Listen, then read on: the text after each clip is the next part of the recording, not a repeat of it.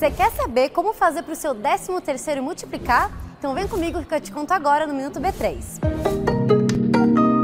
A primeira parcela do 13º é paga até o dia 30 de novembro e a segunda parcela até o dia 20 de dezembro. Você pode usar esse dinheiro para diversas funções, para pagar suas dívidas, suas contas de final de ano ou então para investir, fazendo assim com que ele renda ainda mais. No site borainvestir.b3.com.br você confere opções com liquidez diária, a curto ou longo prazo para investidores mais arrojados ou menos arrojados. Tem inclusive dicas com isenção de imposto de renda.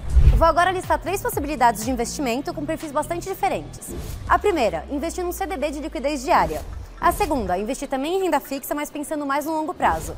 E a terceira, investir no mercado imobiliário ou no mercado do agronegócio com investimentos que te dão opções de isenção de imposto de renda.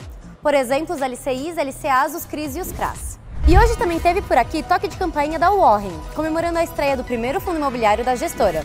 Para saber mais, procure o código WSEC11 no nosso site. Não se esqueça de seguir a B3 em todas as redes sociais. Boa noite, bons negócios e até amanhã.